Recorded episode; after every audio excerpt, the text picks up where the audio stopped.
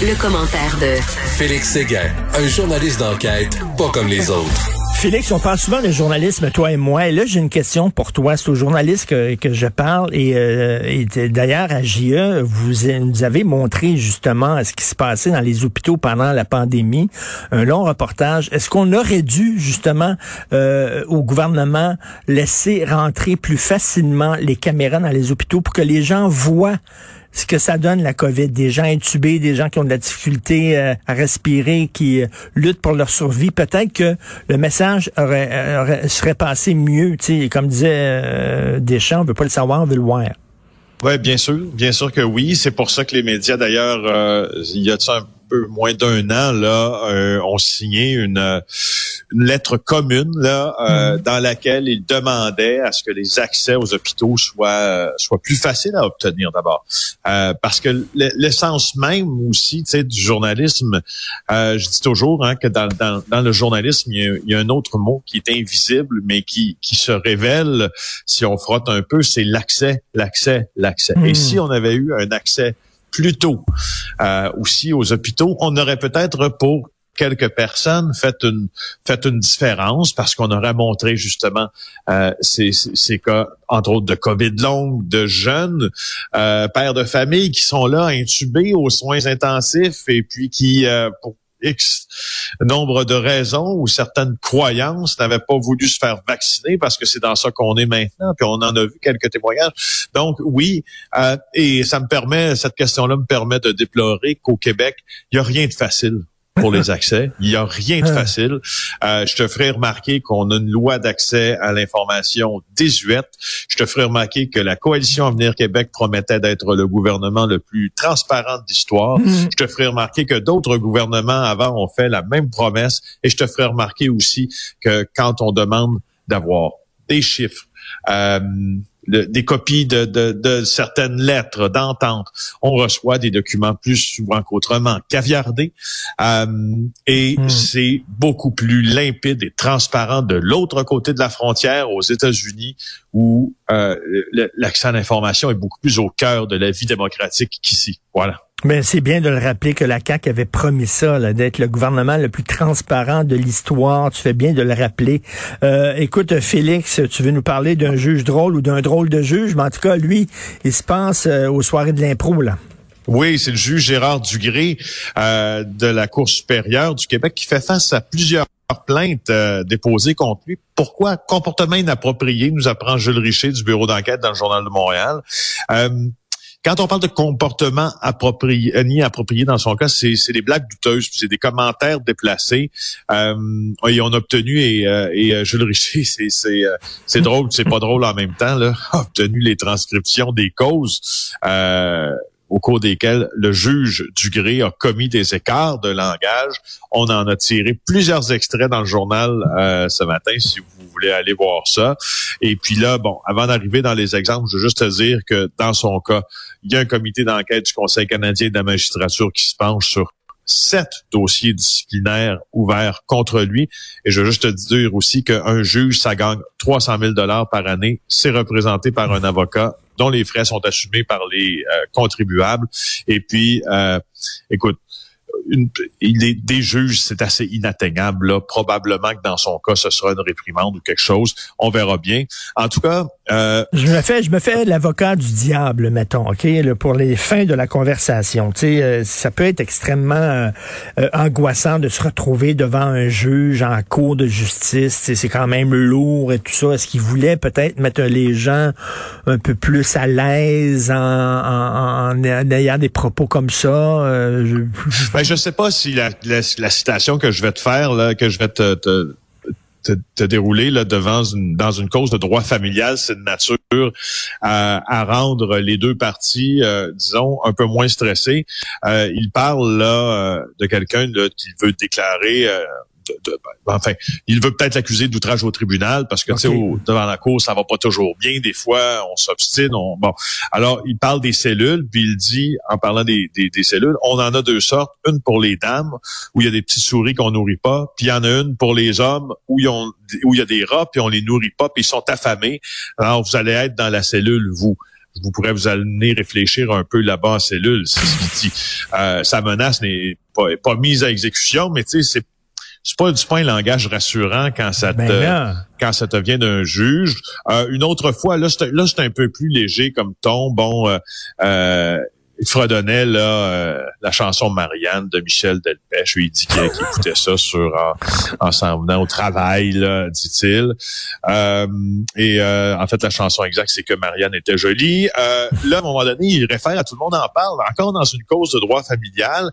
Il vient d'entendre un témoignage super difficile sur des enfants, parce que en droit familial, il y a souvent au cœur du litige des enfants. Et là, l'intervenant qui est devant lui dit une dernière question, monsieur le juge. Le juge dit, ah, la dernière question. L'intervenant dit, oui, c'est vraiment la dernière, monsieur le juge. Et là, le juge dit, mais rappelez-vous, vous n'écoutez pas que tout le monde en parle, vous, quand les projecteurs commencent à tourner. Et puis, ça s'appelle la question qui suit. Tu sais, Boy. moi, c'est- Non, ça- non, c'est déplacé, c'est- là. Ça, ça me heurte pas tant Hmm. mais c'est l'accumulation. Tu sais, des fois, on a des preuves par accumulation euh, qui se font. Tu sais, bon, euh, il y a une définition d'ailleurs de l'alcoolisme dans une autre cause là qui est un peu bizarre. Euh, il est un peu sarcastique euh, par endroit. Bref, euh, les avocats sont semblent assez perplexes quand quand ils plaident devant plaident devant lui. Il y a une avocate qui, qui s'appelle Mielé du nom, euh, ben, pas du nom de la compagnie d'électroménager, mais c'est aussi le nom d'une compagnie d'électroménager. Et le juge dit à l'avocate, pensez-vous qu'on peut avoir une réduction sur les électros? L'avocate dit sur quoi? Il dit sur les électroménagers. L'autre, elle l'avocate, elle comprend pas, tu sais, du tout. Et, et là, il fait un lien avec son nom, tu sais, Mielé. En tout cas, Ouais. bref, tout ça.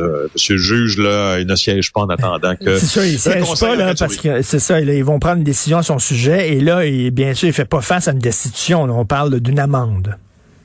Ben, ultimement, le Conseil de la magistrature pourrait décider de le destituer, mais c'est très, très, très, très, très rare euh, dans l'histoire du Canada que ça arrive et euh, certainement pas pour ce genre de propos. là. En tout cas, il, se trouve, il se trouve très comique. Euh, encore des coups de feu dans la rivière des Prairies?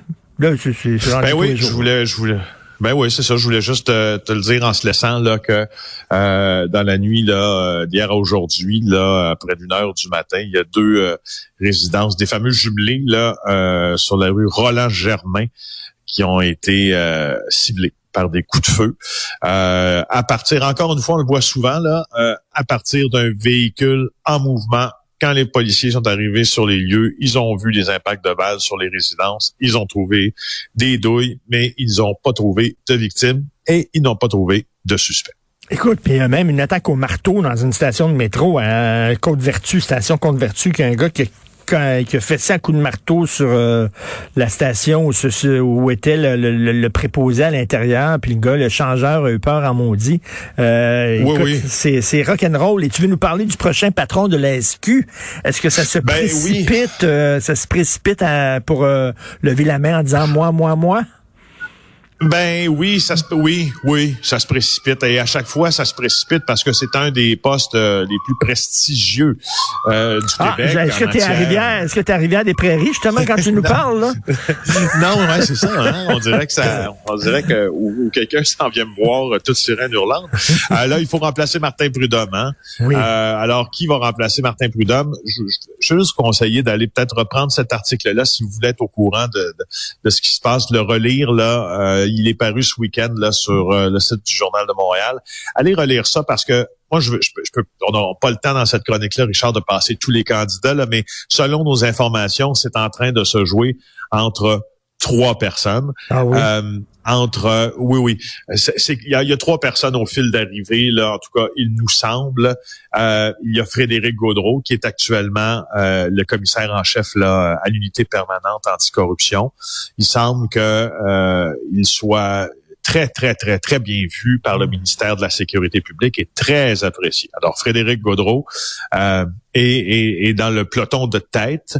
Euh, et il faut dire aussi qu'il y a Patrick Bélanger, qui lui est déjà à la Sûreté du Québec. Il est responsable de la surveillance du territoire, un policier qui a beaucoup d'expérience, euh, qui n'a pas caché d'ailleurs là ses intérêts pour euh, devenir le prochain patron de la SQ. La bonne nouvelle pour lui, c'est qu'il a, il a les états de service pour pouvoir prétendre au poste. Et il y a euh, Joanne Beausoleil. Joanne Beausoleil est déjà là. C'est l'ancienne sous-ministre. C'est une civile, euh, ancienne sous-ministre aux prisons là, et la directrice intérimaire présentement, Madame Beausoleil. Et elle aussi, sa gestion. Ça, c'est intéressant que je le mentionne parce que hein, les civils qui sont greffés à la police, des fois, la greffe, justement, ne prend pas.